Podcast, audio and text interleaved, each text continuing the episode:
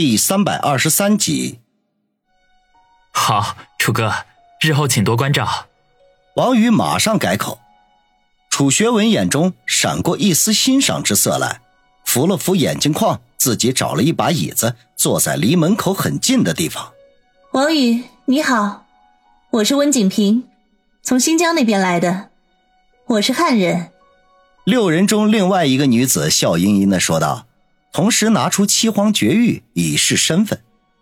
翁景平十分的年轻，年纪不到三十岁。虽然穿着很朴素，却丝毫无法掩饰他的天生丽质。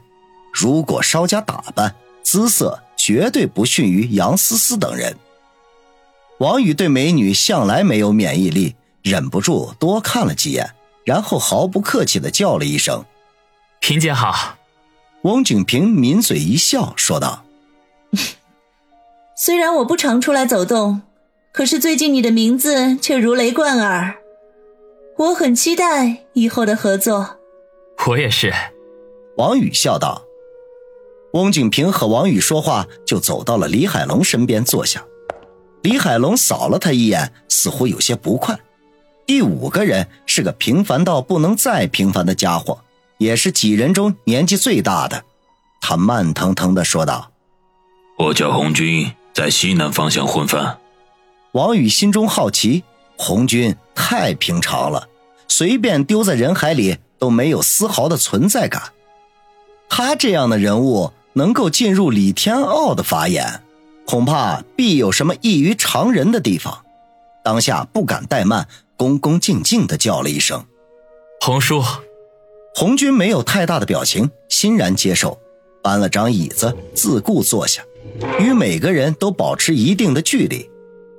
五个人介绍完毕，白肤女人才淡淡的笑道：“现在剩下我了，我叫张彤，来自京城。”王宇心头一跳，此女身在天朝的心脏，看样子应该就是七皇绝育的领头人了。当初李天傲给他留下其他六位绝育拥有者的资料少得可怜，只有他们每个人的名字和联系方式。其他什么都没有，直到此刻，他才知道他们身处何方，长相如何。童姐，王宇郑重其事地叫了一声，以示自己对他的尊敬。张彤一笑说道：“王宇，你一定觉得很奇怪吧？我们为什么会出现在苏城的股东大会上？我们又为什么破坏规矩还来拜访你？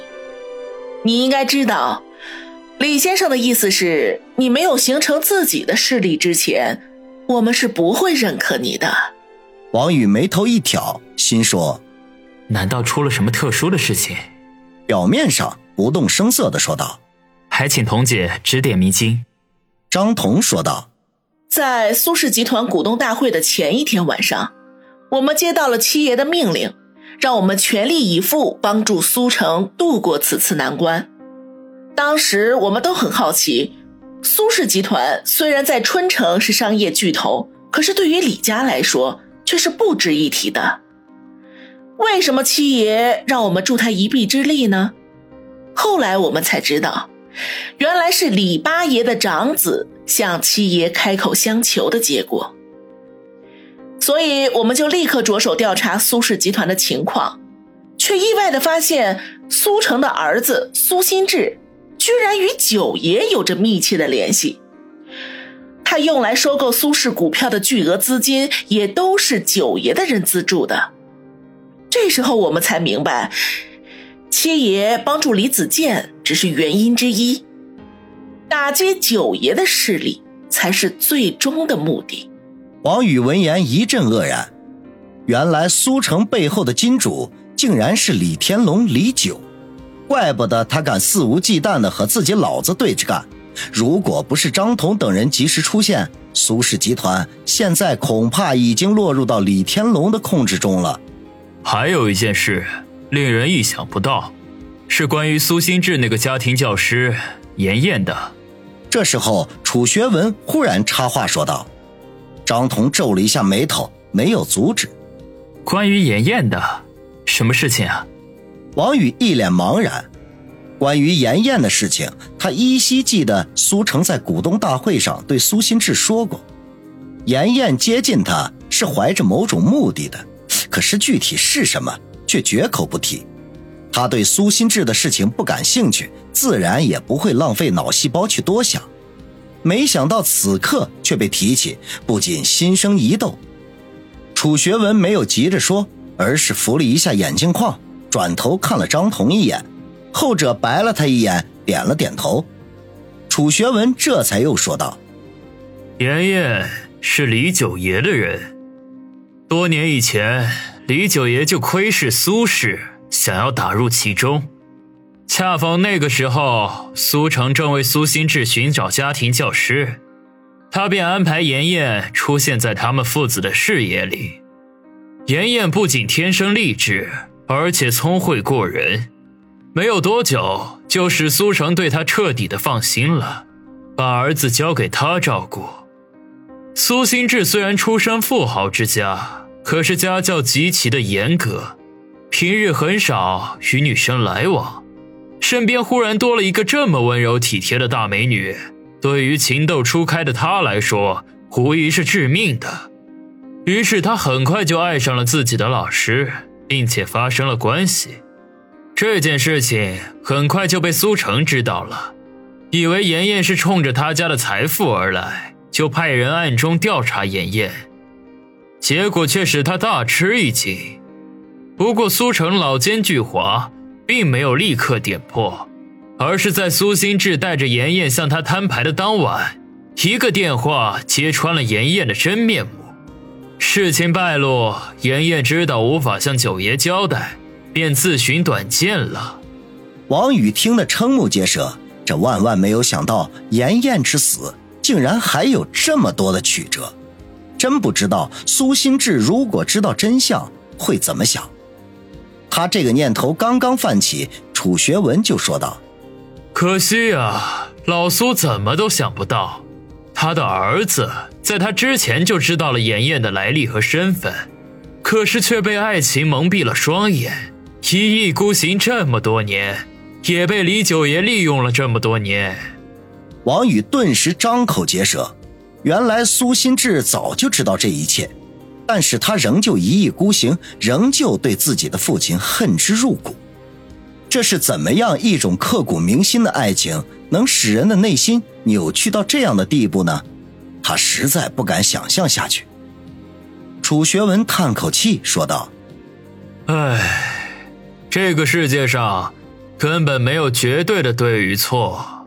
你也许做错了一些事情，既然做错了事情，就不要后悔。”如果你后悔了，那就证明你做的所有事情都是错了。也许苏心志就是秉持这样的观点吧。王宇沉默不语，床边的于雨溪却红了眼圈，哽咽的说道：“好痴情的人呐！”众人皆看向他，脸上的表情都很古怪。王宇，春晨虽然是弹丸之地。却也是有着悠久历史的古城，李九爷这么多年来一直试图将这里纳入自己的地盘之内，这个念头时至今日他也没有断过。如今苏氏这一条线已经断绝，他势必会启动另外一条线来继续展开自己的计划。这就是我们今天来找你的目的，也是七爷收你入门下的主要原因。鼻孔朝天的李海龙冷冷地说道：“此人太过狂傲，王宇心中反感。”不过他是七皇绝域的拥有者，也不好冒犯，便淡淡的说道：“海龙兄，不知李九的另外一条线是什么？”他对其他五人不是哥就是姐，甚至叔叔的称呼，偏偏对李海龙称兄道弟，把他拉至和自己一样的高度。李海龙脸色一沉，闪过一丝怒气来。不过王宇的称呼又没有错，他也无法反驳，当即不快地说。还是让楚学士给你解说吧。楚学文对于学士这个明显带着贬义的称呼不置可否，扶了扶眼镜框说道：“其实这条线李九同样也运作了多年，他就是李寿山。据说与李九有点血缘关系。李寿山晋升的速度非常快，仅用了十二年的时间就到了现在的位置，这在天朝的官场几乎是不可能的事情，除非是上面的人下来镀金。对于这个异常的现象，七爷早就留意到了，而且还进行了很全面的调查。可惜的是，李九为了保护这条线，布置的十分周密，滴水不漏。这么多年下来，我们没有太多的收获。我们确定李寿山就是李九爷留在春城的伏笔，还是你第一次与七爷相遇的时候开始的。